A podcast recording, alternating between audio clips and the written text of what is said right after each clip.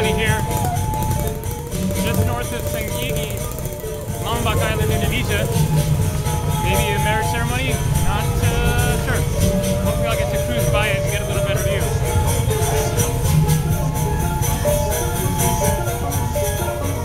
Urbanista.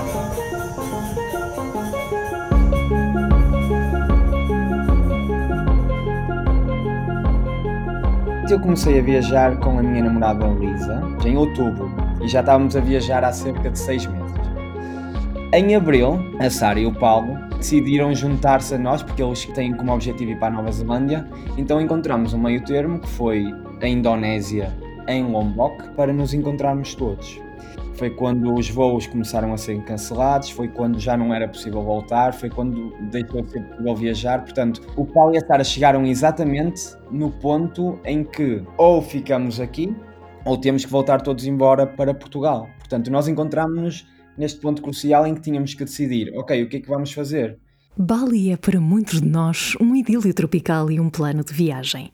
Eu sei que se um dia escrever um livro, vou incluir na história um apontamento que nos leva à Ilha dos Deuses. Mas hoje, hoje voamos até à Indonésia para conhecer uma ilha menos popular, mas que me apaixonou apenas pela descrição.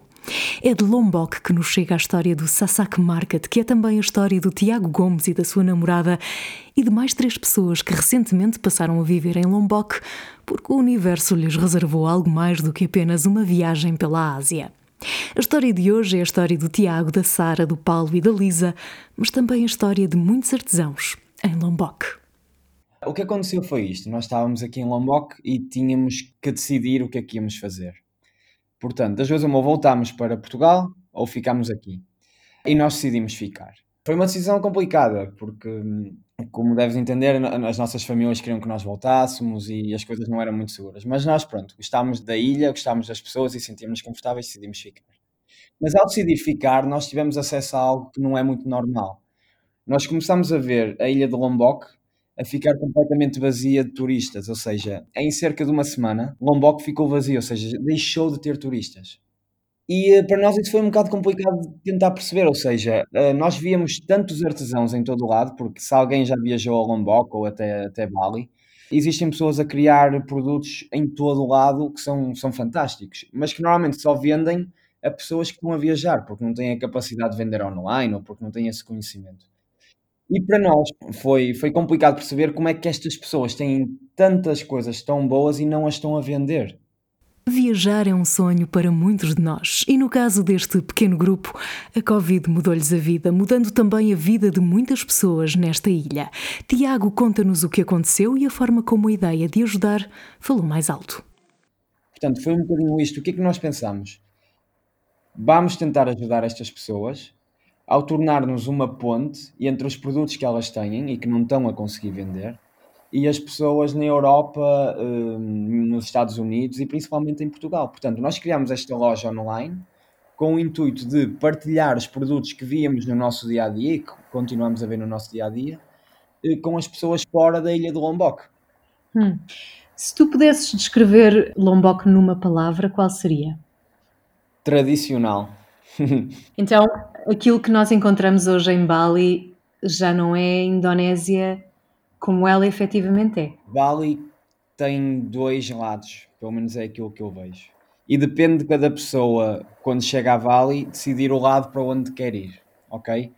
Portanto, tu em Bali tu consegues ter um varung, um varung é um café tradicional, e ao, ao lado deste varung tu consegues ter um café um, estilo western, não é? Um estilo europeu, que vende hambúrgueres 30 vezes mais caros do que o Varun que está ao seu lado. Portanto, tu consegues ter acesso às duas coisas. Tu consegues ter acesso a um café Instagram ou consegues ter acesso a um café que é verdadeiro e puro. Portanto, cabe um bocadinho de cada pessoa decidir por onde é que quer ir em Bali, ok? Mas Bali continua a ter muita essência e continua a ter coisas fantásticas.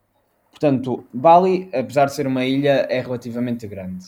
E se tu fugires um bocado da zona trendy, da zona dos Instagramers, influencers e do pessoal que vai para o ginásio todos os dias, tu consegues encontrar a pureza e a tradicionalidade de Bali. Tens é que fugir dos sítios principais, dos sítios turísticos.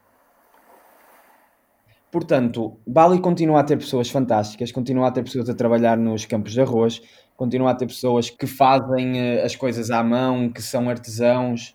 O problema é que tudo que nos chega, toda a informação que nos chega, chega exatamente através do Instagram, chega exatamente através de fotos. Portanto, as pessoas que querem conhecer Bali não vão para tirar fotos, vão para conhecer e para andar nos sítios mais puros. As pessoas que têm acesso a Bali são pessoas que têm acesso a Bali através do Instagram e das, das, redes sociais que normalmente não fazem jus àquilo que é Bali. Mas eu acho que basicamente é isto: é tu em Bali consegues ter acesso a tudo. Depende um bocadinho de ti e daquilo que tu vais procurar, o que tu vais também encontrar, percebes? Portanto, acho que acima de tudo depende de cada pessoa. Eu estive em Bali e encontrei coisas fantásticas. Ao mesmo tempo, estive com amigos meus que tinham um intuito diferente e que simplesmente foram tirar as fotos para o Instagram, que foram aos sítios mais turísticos e que no final têm 7 ou 8 fotos no Instagram e eu acho que se calhar tenho 7 ou 8 histórias que valem a pena contar. O que é que há aí que nós aqui, que ainda não conhecemos Bali e que só o conhecemos através das imagens que nos chegam, podemos encontrar de realmente genuíno e tradicional e mais autêntico, como estavas a dizer? Em Bali, por exemplo, um, eu estava numa zona chamada Canggu, que por acaso é uma zona até bastante conhecida, que é um bocado instagramable, e de certa forma conhecemos alguns locais. Eu estava com outra pessoa, outra colega minha, e começámos a falar, os locais eram pessoas fantásticas, começaram a tocar guitarra, e de certa forma eu, como tenho um bocado um open-minded, eh, adorei conhecê-los, adorei falar com eles, e eles perguntaram-me a mim, a, esta minha, a minha, a minha namorada e esta minha colega, o que é que vocês acham amanhã virem passar um dia connosco em que vamos com as nossas scooters e vamos dar uma volta até um sítio que é um bocado é um bocado mais longe dos centros turísticos, mas que se vocês confiarem em nós, vão gostar muito de conhecer. A minha colega não achou tanta piada porque tinha o intuito de ir a uh, Uluwatu, que é onde se tira as fotos principais com os macacos, que por acaso não acho piada nenhuma, e eu e a minha namorada decidimos seguir e ir com eles. E a verdade é que foi se calhar um dos dias mais fantásticos que tivemos até agora. Ou seja, fomos até uma praia onde só havia locais que por acaso não é muito conhecida e eu como sou surfista uh, fiquei surpreendido porque as ondas eram perfeitas. E eu levei a prancha, eles levaram a prancha, tivemos um dia fantástico na água. As crianças estavam a brincar com a minha namorada. Ou seja, comemos juntamente com uma família e esta família uh, teve a cozinhar para nós em folhas de banana, ou seja, coisas que eles encontram na natureza.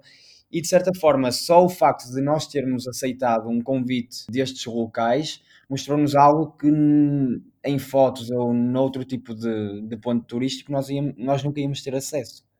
Portanto, isto é uma história um bocado básica, mas para mim me foi muito, muito forte. Só o contacto puro com pessoas que me mostram realmente a, a realidade das coisas, que mostram a pureza das pessoas e a forma como ainda existem tradições e pessoas honestas e pessoas que vivem mesmo da, da natureza. Foi fantástico para mim, foi um dia muito, muito importante para mim. E ao mesmo tempo, a minha colega que decidiu ir para o ponto turístico chegou lá e viu que era uma fila gigante e que ia ter que esperar duas horas para, para visitar ou para tirar uma foto com alguns macacos e decidiu voltar para trás e passou o dia no hostel. Nesta terra que Tiago hoje nos descreve, há um regresso à nossa ancestralidade no sentido mais simples do termo, ou seja, das relações de proximidade muito simples e principalmente muito genuínas. Sem dúvida alguma. Um, o que nós encontramos são pessoas muito felizes por ver alguém que dá valor à terra deles. Isto é um bocado uh, voltar às raízes, não é? Acho que é um bocado o que tu queres também dizer, ou seja, é uma, é uma forma tão simples tão fácil de estar. Ou seja, a única coisa que tu vais dar valor é coisas simples também. Um sorriso, uma, uma música que esta pessoa te está a mostrar, ou às vezes o facto de estarem a cozinhar para ti, são coisas que nós, de certa forma, deixamos de dar algum valor. E neste processo uh, de aproximação ao real, como eu gosto de lhe chamar, um, nesta, nesta aproximação ao, ao real e àquilo que é de facto a. Um, vocês, de um momento para o outro, sentiram necessidade de retribuir à população que vos recebia tão bem? Foi assim que nasceu a Sazak Market? Houve vários fatores, mas um deles é estas pessoas estão-nos a receber aqui. Nós, quando viajamos como turistas, nós não nos apercebemos disso, porque nós chegamos e temos as coisas preparadas para nós, não é? Mas a partir do momento em que deixou de haver turistas, nós começamos a ver a realidade, começamos a ver que as coisas, ou seja, as pessoas fazem um esforço muito grande para criar aquele produto que nós compramos só porque estamos a passar pela rua e decidimos comprar. E se calhar nós não damos tanto valor porque pá, temos o dinheiro, mas aquela pessoa se calhar passou um dia a fazer aquilo. E, eh, e nós começamos a perceber isso, começamos a perceber primeiro que é incrível a forma como estas pessoas nos receberam e como nos aceitaram e como sempre nos eh, deixaram estar confortáveis.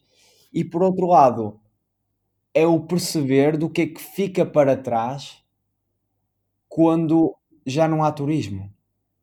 Estas foram as duas principais razões para nós começarmos o Sasak Market, que é primeiro vamos retribuir porque estas pessoas são realmente fantásticas, a cultura é fantástica e merecem, porque são, são realmente boas pessoas e são hospitaleiras. E depois, ao perceber que é um bocadinho injusto uh, nós virmos a um local, compramos o que temos a comprar e depois vamos embora e deixamos para trás sem, sem pensar no que é que aconteceu. Ou seja, quando todo o turismo se vai embora, o que é que acontece? As pessoas continuam aqui de que forma é que nós podemos continuar a mostrar a estas pessoas fora daqui, à Europa, a Portugal e ao mundo. Tudo começou em fevereiro deste ano, o ano mais atípico da história. Quatro amigos, de Portugal e da Suíça, juntam-se na Indonésia para umas férias. Até aqui tudo normal. Acontece uma pandemia, quem poderia imaginar? E entre a decisão de regressar ou permanecer em Lombok, decidiram ficar. Nasceu assim o Sasak Market, uma ponte entre Lombok, os mercados da Europa e cada um de nós, apaixonados por este estilo de vida mais simples e natural. Normalmente, quando tu vens até Lombok, tu tens várias pessoas que estão na praia, tens mulheres, normalmente, que, vão, que estão na praia e que te abordam e que dizem: Olha, menina, quero comprar isto, olha, já viu que eu fiz isto hoje de manhã, isto foi a minha filha que fez. O que nós fizemos foi, apesar de não, já não haver turismo, nós continuamos a ir às mesmas pessoas e dizer, ok, agora em vez de te comprar um, eu vou-te comprar 50. E estes 50 eu vou tentar vender na Europa. Portanto, estas pessoas ficaram contentes. Nunca houve ninguém que disse, ah, este agora vai chegar aqui e tem a mania que vai vender mais ou que vai pôr mais caro na Europa, porque não é verdade. Os preços que nós fazemos não, não são fantásticos para nós, são fantásticos para as pessoas que estão aqui. E nós também temos toda a transparência e mostramos uh, a alguns dos artesãos e nós dizemos: olha, nós estamos a comprar isto por este preço, estamos a enviar para Portugal por este preço e estamos a vender por este. E eles dizem: claro que sim, não há problema nenhum e é perfeito e façam isso e ficam contentes. Portanto, há aqui um win-win de ambas as partes. Mas principalmente acho que as, os artesãos sempre ficaram muito contentes por nós chegarmos à beira deles de forma muito natural e dizermos: Olha, nós vamos comprar o que estás a, a produzir e acho que nunca tivemos ninguém que, que sentisse, ah pá, mas vêm para aqui os estrangeiros vender as minhas coisas ou comprar as minhas coisas. Não, sempre tivemos uma boa recepção. Estamos a falar então de uma economia de sobrevivência neste caso. Principalmente as pessoas ficaram sem a, a principal fonte de rendimento. Porque aqui têm duas opções. Ou vão para os campos de arroz, ou conseguem trabalhar com turistas e normalmente grande parte deles uh, são artesãos e fazem pequenos produtos para vender aos turistas. Portanto, a partir do momento em que não há turistas, eles só têm a opção de tentar trabalhar em campos de arroz ou pescar, mas isto é para o, o básico, para conseguirem comer. Já não conseguem, já não conseguem ter dinheiro para, para comprar livros para os filhos, ou para pôr os filhos na escola, ou comprar uma mochila, ou lápis. Portanto, principalmente deixaram de ter fonte de rendimento. E o que nós estamos a tentar fazer com o Sasak Market é, é preencher um bocado este, esta falta de fonte de rendimento que eles têm e tentar ajudá-los nesse, nesse sentido. Em Lombok, a tendência boho que reconhecemos na decoração, nas roupas e no estilo que temos vindo a adotar é um modo de vida. Exatamente, até, até isto tem tanta piada, porque portanto, as pessoas daqui não têm ideia o que é que é borro, não é? é mesmo os cocos, não é? As tigelas de coco. E eu adoro, eu tenho uma e é a minha tigela de coco e não a largo. Mas eu se digo, eu, nós quando dizemos às pessoas aqui, olha, esta tigela de coco as pessoas adoram na Europa. Eles ficam a olhar para nós e dizem, mas, mas porquê? A verdade é que este estilo resulta de uma produção artesanal que também aqui, no meio de tanta industrialização, recomeçamos a valorizar. E principalmente às subtilezas da superficialidade em que também embarcamos. O nosso best-seller, chamamos assim, eh, são as tigelas de coco.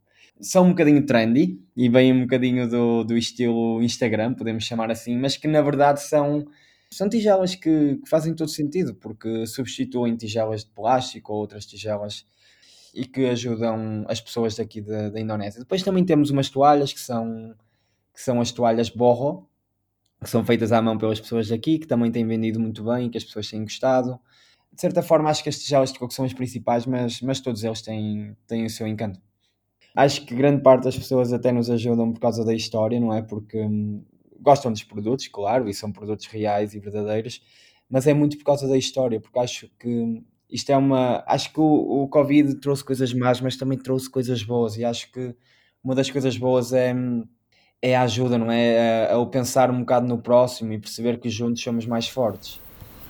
Já aqui falei várias vezes sobre o impacto da natureza na nossa vida e, consequentemente, da urbanização.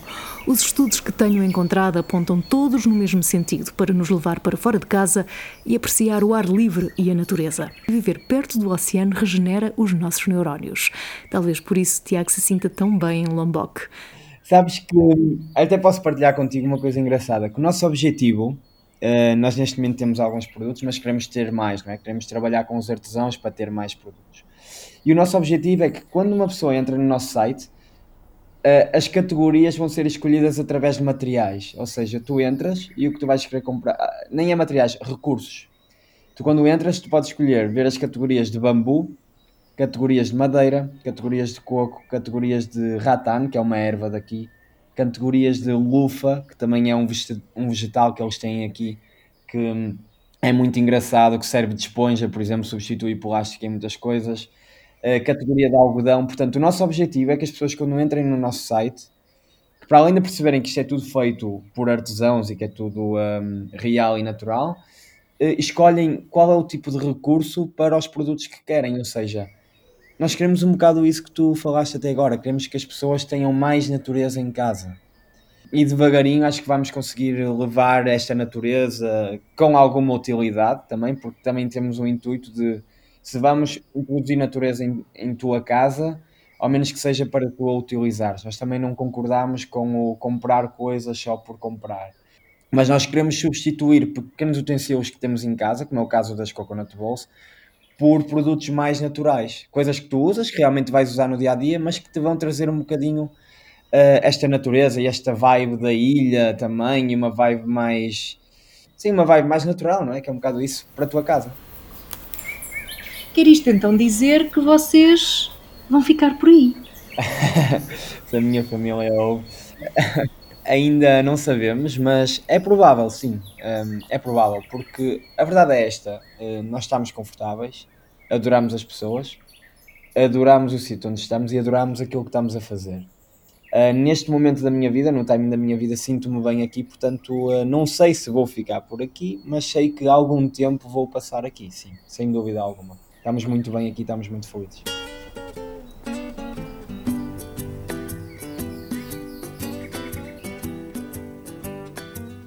Só para fazer um bocadinho de inveja a quem está fechado num escritório a ouvir este episódio, descreve-me o teu dia.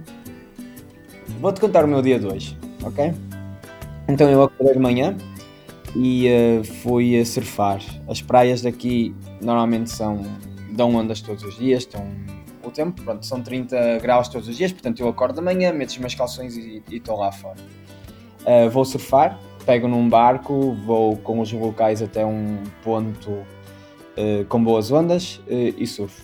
Acabo de surfar, vou comer uma comida vegetariana, porque eu sou vegetariano e os meus amigos também, e pagamos cerca de 50 cêntimos por. Um, uma comida mesmo fantástica, ou seja, eles enchem-nos um prato, porque eles são completamente amáveis, eles querem é que tu comas, e comemos espinafres, eh, tempeh, que tempeh é fantástico, tofu, portanto nós comemos muita coisa e no final de comer decidimos começar a trabalhar. Nós hoje tivemos uma reunião com um dos artesãos e basicamente o que fizemos fomos à vila deles, que é uma vila que é cerca de 10 minutos daqui, onde no momento em que nós chegamos, isto é o nosso trabalho, ok? Chegamos, vêm as, as avós todas uh, dizer olá aos meninos e vêm todas contentes, trazem-nos café, trazem-nos coisas para comer e depois sentámonos num jardim gigante onde eles têm as crianças a jogar futebol e falámos sobre aquilo que podem ser os novos produtos para o futuro. Portanto, nós hoje tivemos duas horas a falar com uma, um artesão a tentar explicar-lhe quais são os, os produtos que ele pode produzir. E o que é que fizemos? Ele veio connosco, andámos à volta da vila dele, onde ele nos esteve a explicar: olha, eu tenho aqui esta bananeira e eu com esta casca do tronco daqui posso fazer posso fazer uma colher, por exemplo, de banana. E eu com, ou seja, nós andamos pela vila dele a ver todos os recursos que ele tem e a perceber de que forma é que eles podem trabalhar para os produtos que nós queremos. Este foi o nosso dia de trabalho. No final da tarde voltámos para a nossa casa, que estamos a partilhar com algumas pessoas, e uh, liguei o meu computador para falar contigo. Portanto, este foi o meu dia até agora. E daqui a bocadinho vamos, uh, vamos jantar a um sítio que é no topo de uma montanha, que é uma, é uma vista fantástica. Pagar um euro mais ou menos por refeição e também comer eh, algo que normalmente nem sequer temos na Europa. por isso não quero deixar de estar aqui.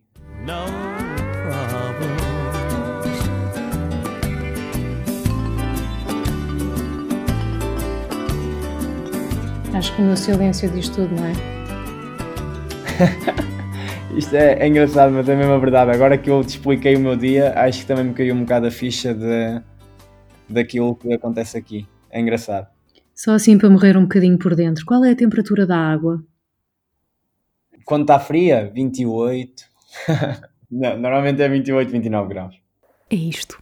A vida é simples, muito simples. Nós é que a complicamos.